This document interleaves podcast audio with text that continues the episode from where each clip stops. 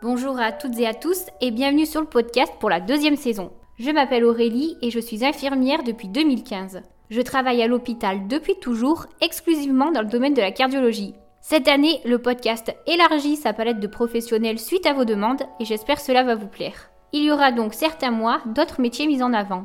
De plus, du contenu supplémentaire sera disponible sur les réseaux et les plateformes d'écoute. Toutefois, les témoignages de patients sont toujours présents. Merci à tous pour votre écoute et je vous laisse avec votre épisode. Aujourd'hui dans le podcast, j'accueille Véronique, infirmière en psychiatrie. Elle a travaillé pendant de nombreuses années, tout d'abord en service fermé, puis en centre médico-psychologique. Trop souvent pointé du doigt comme un danger pour la société, le patient psy est avant tout un problème pour lui-même. Elle lève le voile sur la réalité de la maladie psychiatrique et la souffrance des patients qui en sont atteints. Elle évoque aussi la famille pour qui l'accompagnement se révèle être un combat chaque jour. Eh bien, merci Véronique d'avoir accepté de participer au podcast. Est-ce que tu peux tout d'abord te présenter s'il te plaît? Alors, euh, je m'appelle Véronique, j'ai 56 ans, je vais bientôt avoir 57 ans l'année prochaine, donc c'est bientôt. Ça va faire bientôt 20 ans maintenant que je suis infirmière, parce que euh, en fait, euh, c'est pas c'est pas un métier que j'ai exercé depuis depuis toujours. Donc auparavant, je m'occupais de gestion et de secrétariat dans une entreprise d'ingénierie, et puis vers l'âge de 30 ans, j'ai fait un bilan premier bilan et je trouvais pas de sens à mon travail, bien que l'ambiance était vraiment euh, très sympathique dans cette entreprise. Donc euh, voilà, et j'ai présenté le concours infirmier, j'ai réussi. Du coup, euh, voilà, donc été diplômée en 2004, donc je suis IDE, parce que auparavant, je crois que bon, ça a changé en 1993, il me semble. Auparavant, il y avait les infirmières euh, en psychiatrie et les infirmières euh, diplômées d'État. Et puis bon, euh, après après cette date, il y avait plus qu'un seul diplôme, donc moi je suis je suis DE. j'ai commencé à travailler chez les adolescents, donc pendant six mois, je suis tombée enceinte, et puis j'ai repris au bout d'un an.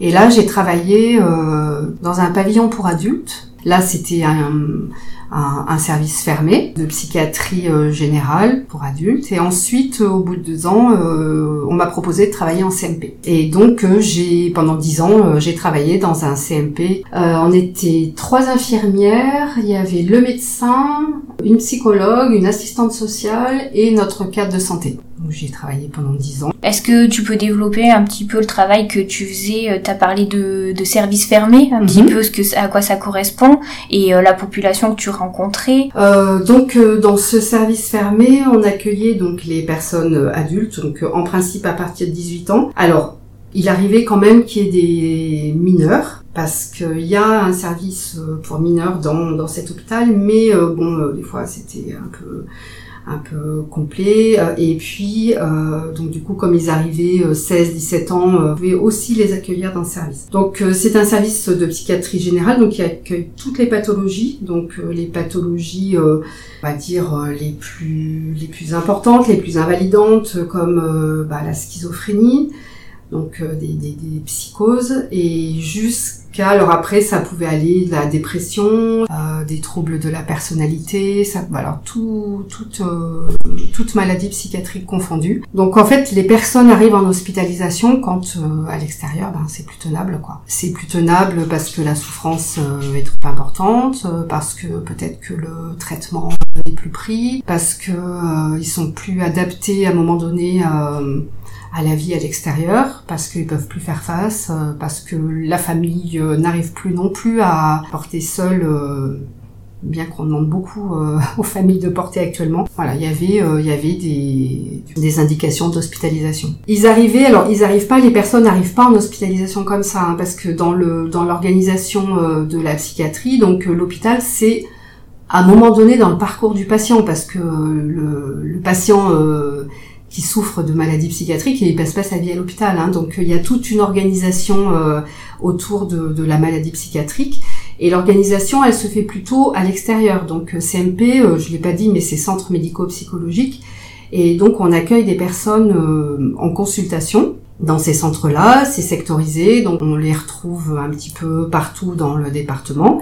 Et il y a un hôpital. Et l'hôpital, c'est euh, vraiment un épisode à un moment donné, quoi. Quand euh, c'est ce que j'expliquais précédemment, quand à un moment donné, c'est plus tenable à l'extérieur. Parce qu'il y a des personnes aussi qui souffrent quand je disais des, des maladies hein, graves, qu'il y a des personnes où la, la, conscience est altérée, avec des délires importants et puis bah, des, des risques pour la personne et pour l'entourage. Mais alors là, euh, je, je, vais mettre un bémol parce que il y avait une des questions qui portait sur la représentation de, de la maladie psychiatrique. Euh, voilà, donc euh, l'hétéroagressivité, c'est-à-dire l'agressivité dirigée contre les autres, c'est vraiment anecdotique. Hein. Alors, évidemment, ça fait les gros titres des journaux parce qu'il y a eu, il y a eu des événements vraiment tragiques. Hein mais c'est pas non plus euh, c'est pas le quotidien. Et souvent c'est plutôt l'inverse. C'est des personnes qui sont très très vulnérables. C'est ce qu'il faut aussi comprendre c'est que c'est des personnes qui euh, qui souffrent euh, qui sont dans la souffrance et, qui ont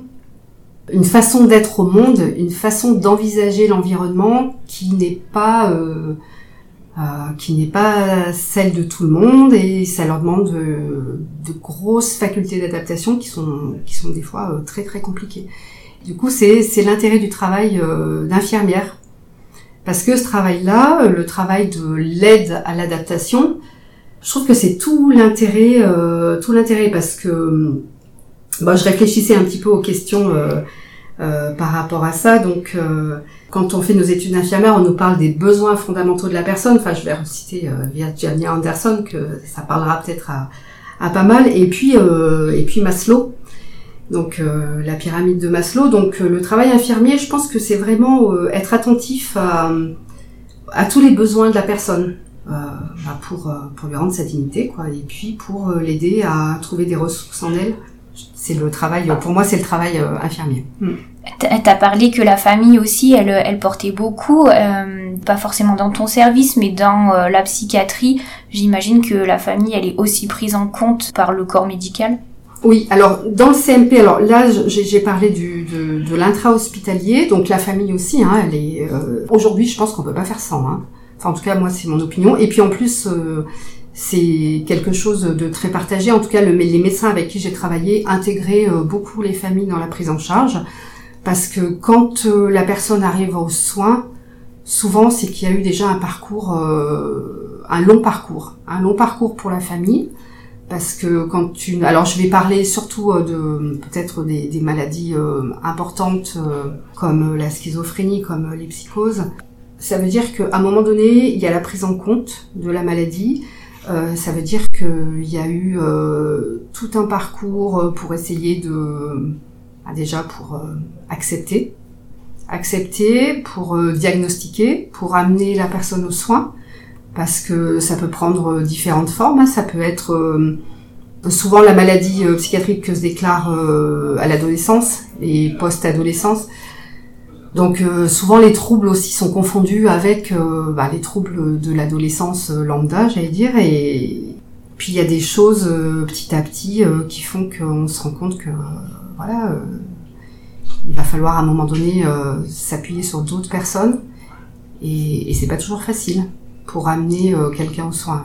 Euh, donc là, la famille est essentielle parce que euh, la famille, c'est elle des fois qui, enfin c'est elle souvent qui, qui va qui va venir, qui va qui va appeler, qui va expliquer ce qui se passe à la maison, comment ça se passe. Et dans le CMP où j'étais, donc on recevait, il nous arrivait de recevoir les personnes qui étaient démunies, qui savaient plus comment faire avec avec une personne à la maison qui, euh, qui montrait des signes euh, de repli sur soi, des signes de, euh, de comportement inadapté. Alors bon, après il y a des, signes tangibles hein, comme les, les personnes qui tiennent pas un métier, qui, qui sont en qui, qui, sont en conflit, mais voilà, qui, qui, ont une anxiété majeure qui les empêche des fois de sortir de chez elles. Donc il y a le repli sur soi, enfin il y a tout un tas de choses. Et puis il peut y avoir aussi, ça fait peur, donc c'est pas exprimé d'emblée, mais des, des, voix, euh, des hallucinations visuelles. Enfin, voilà, il y a tout un tas de, de choses euh, qui font que que c'est difficile de parler de la maladie, euh, de la maladie, et c'est difficile après d'amener la personne aux soins. Et euh, le regard, euh, comme tu dis, c'est difficile. Le regard de la société, là, sur la maladie, la maladie psychiatrique, j'imagine que c'est aussi. Oui, il y a, y a la stigmatisation, la stigmatisation, parce que ben aujourd'hui, hein, quand aujourd'hui, et puis bon, quand on fait pas partie, surtout quand on est un jeune adulte, quand on fait pas partie, quand on n'est pas comme les autres, quand on fait pas partie du groupe, voilà, il y a l'isolement. et ça, c'est compliqué à vivre. Puis venir aux soins, alors il y a les médecins généralistes aussi qui font un, une grosse part du travail. Hein. C'est-à-dire que c'est eux qui sont en première ligne par rapport euh, au diagnostic, à, signaler des, des, troubles aussi euh, dans les CMP, euh, et puis à amener la personne petit à petit aux soins. Donc la coordination entre la les, médecins généralistes et la psychiatrie est essentielle aussi. Parce qu'il y a des, j'allais dire qu'il y a des veilles dans la société, qui, qui donc il y a les, médecins généralistes, il y a des lieux d'écoute aussi. Il y a, euh, ben, il y a tout ce qui est euh, lycée. Il peut y avoir euh, l'éducation nationale aussi qui, qui, peut signaler. Donc il y a des lieux comme ça qui, qui peuvent amener les personnes, qui peuvent aider à amener les personnes aux soins. Et tu parlais du coup de, du CMP. Est-ce que tu peux expliquer un peu la différence qu'il y a avec le travail en intra-hospitalier? Alors en intra-hospitalier, donc les médecins sont là, sont présents dans, dans, dans l'unité tout le temps. En CMP, ils sont pas, ils sont pas tout le temps là. Donc euh, dans le CMP où je travaillais, euh, nous on était là, on était présente quatre jours par semaine. Euh, le médecin était là deux jours. Donc c'est quand même un travail où on est beaucoup plus autonome dans, dans le travail et on est plus dans l'aller vers. Alors que à l'hôpital, c'est les personnes qui viennent en hospitalisation.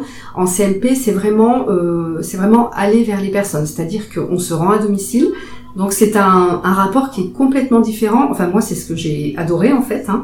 C'est que là, euh, là on va chez la personne. Euh, donc c'est toujours très intéressant parce qu'on peut, euh, on peut aussi voir euh, quand je parlais des besoins, euh, des besoins fondamentaux, on peut voir comment la personne comment la personne se nourrit, comment la personne, quand si le ménage est fait, si alors le ménage on s'entend, hein, on n'est pas passer le doigt sur les meubles, hein, c'est vraiment voir si euh, c'est le chaos intégral ou si la personne arrive à s'organiser dans la vie, euh, dans le quotidien.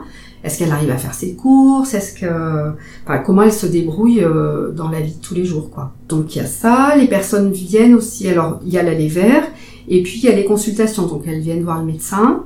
On peut, nous, on a des soins aussi. Il y a les, il y a soins euh, dits techniques, hein, c'est-à-dire euh, les injections. On peut faire des injections. On peut donner des traitements parce que la prise de traitement, euh, l'observance des traitements, euh, c'est un peu compliqué parce que ce qu'on, en tout cas moi ce que j'ai pu voir, c'est que quand la personne euh, sent qu'elle va un peu mieux, ben comme dans toutes les maladies chroniques, hein, je pense, du coup on oublie un peu le traitement. Et le CMP est là aussi pour aider dans cette observance. Donc il y avait des personnes par exemple qui venaient régulièrement prendre leur traitement. Alors elles viennent prendre leur traitement. Alors il y a le fait il y a l'observance du traitement, mais dans l'idée de venir prendre le traitement, il y a aussi euh, rompre euh, des fois l'isolement. Je me souviens, j'ai en tête une personne euh, pour qui les rendez-vous au CMP, c'était les seuls rendez-vous qu'il avait parce qu'il était, il était seul, quoi. Et donc il y avait cette idée de rompre l'isolement, et puis de le faire, c'est idiot, mais c'était aussi le faire marcher, parce que c'était une personne qui avait eu, qui avait eu une phlébite et donc, euh, il fallait absolument que, pour, euh, voilà, il fallait qu'elle marche. Et l'idée euh, de le faire venir au CMP, c'était aussi, c'était aussi le faire marcher. Et donc, deux fois par semaine, on le faisait venir, et deux fois par semaine, il venait. C'était, c'était sa marche quotidienne. Alors, on avait essayé parce que il y a ça aussi, c'était dans le travail, dans le travail au CMP, c'est d'aider la personne à être de, le plus autonome possible, hein, à conserver cette autonomie. Donc on, lui avait on, proposé, alors avec lui, de, il venait faire des, des randonnées parce que dans le CMP aussi on organisait des, des randonnées. On avait euh, euh, avec une collègue euh, régulièrement, là, une, on, le faisait toutes les semaines, donc on faisait des, des randonnées avec les patients. Donc ça aussi c'était rompre l'isolement, être en groupe, faire un effort ensemble parce que nous aussi hein, c'était un effort, hein, c'était voilà et donc il y avait quelque chose de partagé et ça permettait aussi de garder ou de, de créer euh, ce qu'on appelle un, le lien, l'alliance thérapeutique. Donc je sais pas si je suis claire, mais dans l'organisation du CMP, euh, voilà, il y a cette autonomie, il y a le fait de faire venir les patients, il y a euh, ce travail. Alors le travail d'équipe est primordial hein, parce que même si le médecin n'est pas là, euh, bah, il y a toute l'équipe. Hein. Euh, donc il y a aussi il y a une psychologue, donc il y avait ce travail avec la psychologue. Euh, le travail avec euh, l'assistante sociale, parce que souvent euh, la maladie psychique entraîne la, précarité. Donc il y a le soutien, il y a le soutien social qui est primordial, hein, parce que bah, parce que quand on travaille sur les dimensions de la personne, il y a toutes les dimensions, la dimension sociale, la dimension psychologique, et puis être attentif aussi à ce que la personne, bah, tout simplement, se soigne, hein, parce que c'est pas parce que à un moment donné on a une maladie psychique qu'on peut pas avoir d'autres problèmes d'autres maladies. Donc c'est aussi euh, travailler avec elle pour qu'elle euh, qu'elle continue à, à, prendre soin d'elle et euh, donc le lien toujours avec le médecin généraliste et voilà donc on avait des réunions toutes les semaines des réunions cliniques où on présentait bah, on présentait les personnes où on était où on faisait un petit peu un état des lieux de de toutes les personnes suivies dans le CMP de toutes les nouvelles demandes. Alors tous les CMP ne fonctionnent pas de la même manière, mais dans le CMP où je travaillais, en fait, euh, on accueillait euh, bah, toutes les nouvelles demandes, et c'était euh, le médecin qui les voyait en première intention, parce que du coup c'était lui qui évaluait la problématique, qui diagnostiquait, qui ça lui permettait d'établir un diagnostic, et ensuite en équipe, du coup on réfléchissait à la manière de travailler, de travailler avec la personne autour autour de sa problématique. Parce qu'en fait, euh, le diagnostic en lui-même, bon, euh, c'est pas hyper important. Hein. C'est surtout de voir euh, qu'est-ce que la maladie empêche et comment on peut travailler avec la personne à rétablir bah, au mieux une qualité de vie, quoi. Est-ce que tu as d'autres choses à dire avant de parler de, de situations qui, qui t'ont... J'ai parlé de, de, la médecine générale parce que, bah, en plus, aujourd'hui, c'est d'autant plus criant. bon, alors là, ça fait deux ans que je travaille plus en psychiatrie, hein, mais euh, c'était déjà criant, euh, c'est-à-dire que le psychiatre euh, devient de plus en plus rare. Hein. Et donc, on avait, avec le CMP où je travaillais, qui est un petit CMP de secteur, on avait travaillé une collaboration avec les médecins généralistes, notamment avec la maison médicale. Et dans l'idée de venir en soutien aux généralistes. C'est-à-dire que le généraliste, ce que je disais tout à l'heure, hein, il est en première ligne. Et souvent, euh, a établi cette alliance thérapeutique, les familles euh, font confiance et donc le patient, euh, le patient fait confiance et du coup euh, on faisait des réunions communes où les médecins généralistes présentaient des situations et le psychiatre venait en soutien, il amenait sa, je veux dire, son regard de spécialiste et euh, pouvait donc euh, soit euh, donner des conseils au niveau euh, des traitements, de, modifier les traitements, et soit proposer que la personne vienne au CMP. Et donc c'est le médecin généraliste qui proposait à la personne, voilà, qui disait bah voilà, vous pouvez aller au CMP. Et puis souvent ces réunions avec les médecins généralistes, là aussi, faisaient tomber des représentations parce qu'on s'était rendu compte euh, dans les réunions avec les médecins généralistes que ce qui revenait le plus souvent, mais c'était euh, oh bah là, de toute façon la psychiatrie, euh, on n'arrive pas à vous joindre. Et puis ben c'est pour, pour, y entrer, c'est trop compliqué. Donc voilà, donc là on avait essayé de trouver un moyen de, de travailler avec les médecins généralistes et et voilà, c'était, euh, je pense que, en tout cas, je sais pas si ça perdure aujourd'hui, mais euh, c'était quelque chose, en tout cas, qui était, euh, qui permettait aux personnes de venir en confiance jusqu'à la psychiatrie et d'avoir modifié les représentations aussi des généralistes. On faisait des entretiens communs aussi avec le, le médecin psychiatre.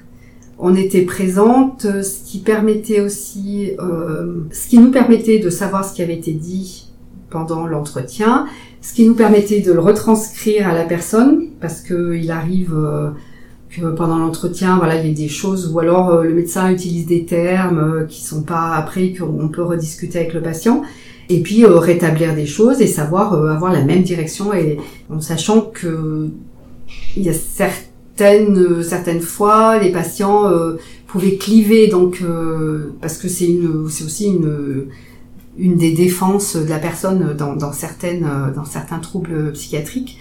Donc euh, le clivage est une défense. Donc savoir que quand il y a une équipe et de ramener l'équipe, donc ça peut aussi aider la personne. Euh, en tout cas avoir un cadre quoi. Se dire qu'on n'est jamais tout seul, même euh, il nous arrivait, même quand euh, on est euh, seul face à un patient, d'avoir l'équipe en tête, ça c'est toujours important, on n'est jamais seul. Il y a une particularité, il y a le, le SAGI, donc c'est une équipe, c'est une équipe qui est dédiée à tous les problèmes qui peuvent arriver dans les pavillons, donc des problèmes d'agressivité, quand les patients, bah, les patients sont débordés par euh, par leur anxiété, par euh, bah, des fois ils sont délirants, euh, voilà donc ou en état, des fois en état maniaque avec une hyperactivité, enfin et donc du coup on peut faire appel à eux. C'est donc c'est une équipe d'infirmiers et qui arrivent, qui viennent dans les services pour être en du coup venir en, en aide à l'équipe et et ça permettait d'apaiser des d'apaiser des situations. Tu as parlé qu'il fallait déconstruire ce côté euh, euh, hétéro-agressivité. Mhm. Est-ce que dans les services, tu as aussi rencontré, euh, voilà, tu parles de de patients qui sont débordés par les, mhm. leurs émotions. Est-ce que tu as eu aussi des situations euh, bah, de ce genre-là? Euh, Moi, je sais que dans le stage que j'avais fait, il y avait des chambres d'isolement pour mhm. ces patients. tout à fait. Tu peux un peu expliquer à quoi ça correspond? Alors la chambre d'isolement, euh, donc c'est un endroit qui est sécurisé. C'est un endroit où euh, le lit est attaché au sol, enfin fixé au sol, euh, les tables, enfin tout, est sécurisé de manière à ce que la personne ne, puisse pas se faire du mal et ne puisse pas non plus utiliser des objets contre contre les autres.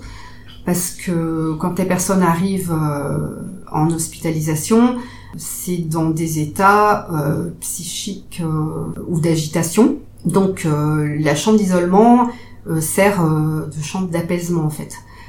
quand il y a un état, peut y avoir un état d'agitation dans les dans les services, hein, parce que quand la personne arrive en début d'hospitalisation, elle arrive en état de crise. Hein, c'est donc l'hospitalisation, c'est pour gérer la crise.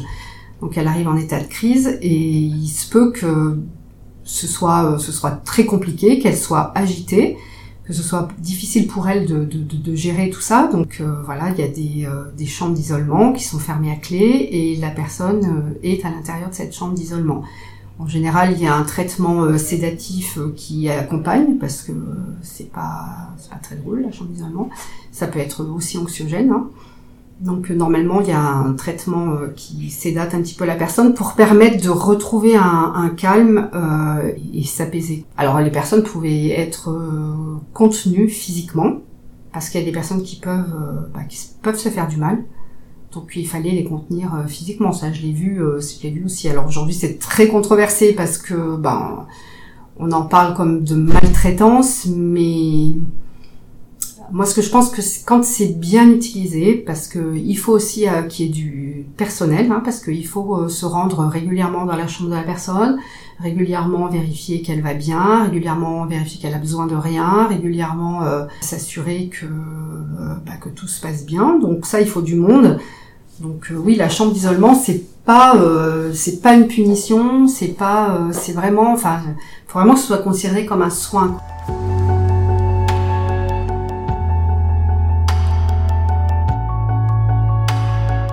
Et euh, tu as rencontré des personnes ou des, des situations qui t'ont touché ou que, tu aimerais partager?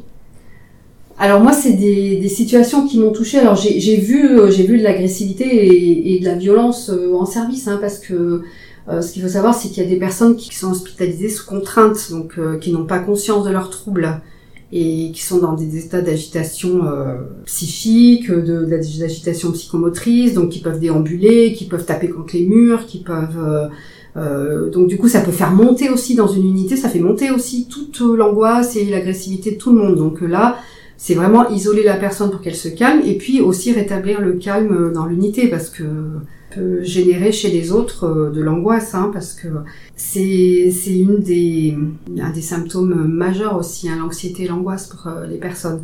Donc euh, ça, il, faut il faut aussi être attentif à ça. Et donc des situations, oui, j'ai vécu des, ce genre de situations, mais c'est pas celles qui m'ont marqué le plus en fait. celles qui m'ont marqué le plus, en fait, je dirais c'est j'ai noté quelques prénoms là. Il y avait c'est des situations et je parle je pensais à Émilie, à Maxence, à Gilles.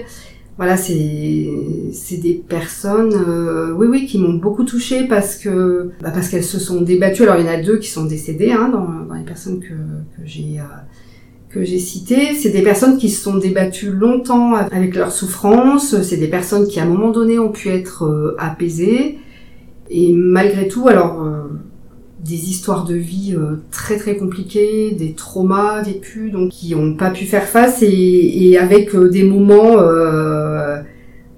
ouais, ouais, des vrais, des, des, moments de, des moments d'échange ou des moments où ils ont, on les a, on, les a vus évoluer. Euh, par exemple, Émilie, c'était une jeune personne qui, euh, qui a pu euh, faire des études, qui a eu, qui a eu une licence, qui a eu son permis. Mais je pense qu'à un moment donné, il y avait des traumas tellement importants chez cette personne, une souffrance très, tellement tellement insurmontable. Voilà, il y a eu, il y a eu de nombreux passages à l'acte et euh, un passage à l'acte qui a été fatal. Voilà, donc je pensais à elle et, et à, son courage, hein, à son courage parce que elle s'est, euh, elle s'est vraiment débattue avec tout ça. Et puis euh, Maxence, voilà, il s'est débattu avec sa pathologie, avec avec une addiction en plus dans les derniers temps. Enfin, voilà, l'addiction qui venait, je pense, penser avec un A euh, ces, difficultés. Donc voilà, c'est des situations, en fait, euh, j'ai pas de... C'est plutôt des, des, situations où... Bah, des bons moments aussi, hein, vraiment des bons moments avec ces personnes, et puis, euh, et puis des moments où... cette, c'est en fait c'est la souffrance qui ressort qui ressort le plus de toutes ces situations et je pensais à Gilles qui est une personne qui a une façon d'être au monde alors qui on, on, vit pas dans le même monde hein. lui euh, lui typiquement et, et, pas non plus on parle pas du tout la même langue hein, c'est même pas une histoire de de, de, de langue de langue étrangère. Enfin si c'est une langue étrangère mais euh, sa langue euh, à lui tout seul. Et malgré ça on trouvait euh, des, des, des, façons de communiquer et moi je me rappelle d'une fois où il était alors cette personne il avait un un délire mais hyper productif ou alors il écrivait, euh, il écrivait des lettres, euh, des lettres longues, euh, enfin ce qu'on appelle la diarrhée verbale. Alors il y a des gens qui, qui parlent, qui parlent, qui parlent, et puis il y a des personnes cette en fait c'était comme si tout ce qui sortait de son cerveau passait par son stylo donc il écrivait il écrivait sans arrêt dans une langue quasi incompréhensible mais avec une certaine poésie. C'était je trouvais ça très beau. Et cette personne donc avait un délire très productif donc euh, et alors quand il racontait ses délires mais euh, je sais même pas comment il arrivait à vivre avec. Donc il y avait euh, dans, dans, sa façon de dans ses exutoires il y avait la, écrire et puis il y avait en fait il, il parlait. Mais il parlait très fort. Donc il habitait dans un dans un immeuble. Il est resté longtemps chez lui hein on a vraiment il est resté autonome mais très longtemps malgré malgré tout ça hein. Et euh, il était chez lui et alors il délirait, euh, il délirait plein pot et, euh, en parlant très fort, y compris la nuit. Donc les voisins, pour les voisins, c'était un peu compliqué. Et je me rappelle notamment d'une fois où on avait été, on avait été interpellé par les voisins qui avaient appelé la police. Enfin voilà. Et donc on était allé le chercher chez lui et il était hyper agité, il arrêtait pas de, il arrêtait pas de parler, et, euh, avec des choses assez incompréhensibles, tout en étant agité, en disant mais non, mais euh, en comprenant pas pourquoi il y avait les infirmiers qui étaient là, et l'ambulance, euh, et tout en, en étant comme ça, dans, dans toute son agitation, il préparait son sac pour aller à l'hôpital. Donc euh, on le voyait euh, passer d'un côté de l'autre, et, et il préparait son sac. Et puis euh, je me rappelle, euh, les, les, personnes le tenaient, hein, parce que bon, il était quand même pas hyper consentant pour y aller. Et puis donc ils l'ont mis dans l'ambulance, ils l'ont attaché, puis à un moment donné, euh, il s'est tourné vers moi et puis il m'a dit bah, merci. Hein. Et puis il est parti dans l'ambulance. Mais ça, c'était dans, dans, toute sa, j'allais dire sa folie. Hein, et ben il y avait cette acceptation parce que il y avait ce lien qu'on avait pu tisser et il y avait cette acceptation de se rendre à l'hôpital à un moment donné pour pour pouvoir euh, gérer cette crise quoi donc euh, ouais c'est vraiment enfin j'ai pas de alors j'allais dire les mauvais souvenirs évidemment euh, c'est les décès de, des personnes dont j'ai parlé précédemment mais avec des moments mais des, moments assez extraordinaires hein, où malgré toute cette souffrance voilà il y avait eu y a eu des bons moments.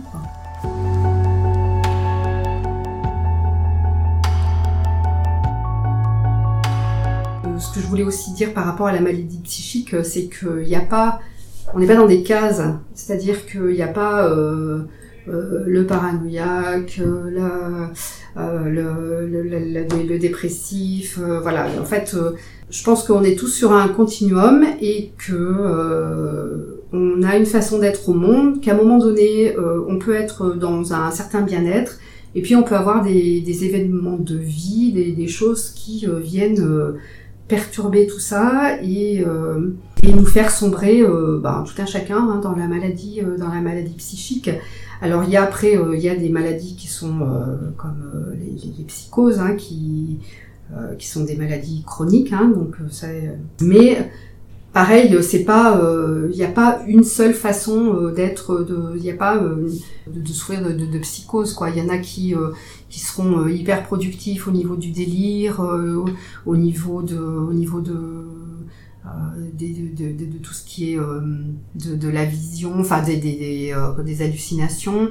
Il euh, y en a qui seront plutôt euh, repliés sur eux-mêmes. Il euh, y en a qui seront dans l'impulsivité. Enfin voilà, il y a plein de, il y a plein de choses différentes et c'est pas, c'est vraiment pas être, c'est pas être rangé dans des cases quoi. C'est tu parlais trop que des patients avaient des traumas. C'est, je pense que c'est, en tout cas de moi ce que j'ai pu vivre, mm. c'était principalement des patients qui avaient quand même des histoires de vie qui étaient particulières. Alors ça peut être dès la plus tendre enfance, hein, ça, et du coup ben voilà, il y a Bon, aujourd'hui, on parle de tout, euh, de toutes les théories de l'attachement et euh, voilà. Donc, euh, bah, Winnicott aussi en avait parlé. Enfin voilà. Mais euh, c'est comment on est soutenu, comment comment on se sent sécurisé dès la plus tendre enfance et qui nous permet après d'avancer tout un chacun avec les bases qu'on a pu avoir. Oui. Donc euh, voilà, c'est avoir en tête que la maladie psychique, ben, c'est une façon d'être au monde. Et, et, l'agressivité, euh, c'est la façon, l'agressivité, c'est cette façon de gérer, euh, de, de, de, gérer euh, toute, bah, toute cette anxiété et, et tout ce qu'on, tous ces ressentis qui des fois peuvent être, qui peuvent être difficiles à vivre. Ouais. Ah oui, je voulais aussi parler. Euh, ouais, je pensais à un autre patient, un patient Alexandre qui est euh, en fait qui souffrait de, de, psychose avec un pareil avec un délire euh, et des voix qui étaient très très présentes. Et cette personne euh, est ingénieur. Il est schizophrène il est ingénieur. Et en fait il avait une manière en tout cas moi qui m'a toujours épaté il avait une manière de gérer toutes ces voix qui étaient enfin comme alors il est dans l'informatique. Et en fait il le gérait comme une arborescence. C'est-à-dire que il y avait un moment, il savait qu'il y avait un moment dans la journée où il entendait des voix et c'était du type euh, Alexandre, t'es gros. Et puis alors souvent c'est les voix, c'est c'est pas des voix qui sont sympas. Hein. Donc c'est des voix qui, euh, qui dévalorisent. Hein. Donc c'était Alexandre, t'es gros, Alexandre, t'es moche, Alexandre, et donc c'était sans arrêt. Et Alexandre va boire un café. Donc il est, lui était en train de travailler. Et en fait il avait appris, oui alors ces voix, ce que je vais faire, alors je les analyse et puis bon, donc c'est des voix. Ok, bon alors ça c'est c'est pas ma pensée, c'est une. Enfin alors c'est ma. Évidemment c'est une. Euh, c'est quelque chose qui est. Euh, euh, c'est une production de son cerveau, mais n'empêche qu'il l'a traité comme si c'était une pensée parasite. Donc il l'évacuait. Il arrivait à se dire non, bah de toute façon, il s'appuyait sur des choses très tangibles. il est telle heure, je vais pas prendre, un, ça c'est pas l'heure de prendre un café. Et puis hop, il, il arrivait à à classer toutes ses pensées et du coup, il arrivait à continuer à travailler, à se focaliser sur son travail. Alors, ça lui demandait une énergie folle, hein, parce que ça, c'est un truc, euh, enfin, je veux dire, il travaillait à 300% dans sa tête pour arriver à, à gérer tout ça, à tout ça, et, et, et, tenir un travail. Et voilà, et lui, il y arrivait. Et, et c'était, euh, enfin, en tout cas, euh, voilà, j'avais beaucoup, beaucoup d'admiration pour cette personne. Bah, merci, merci Véronique. Ben, merci à toi. Hein. merci à toutes et à tous d'avoir suivi cette interview. Si elle vous a plu, n'hésitez pas à lui accorder une jolie note sur votre plateforme d'écoute et à y laisser un commentaire. Et nous, nous nous retrouvons très vite pour un nouvel invité. Belle journée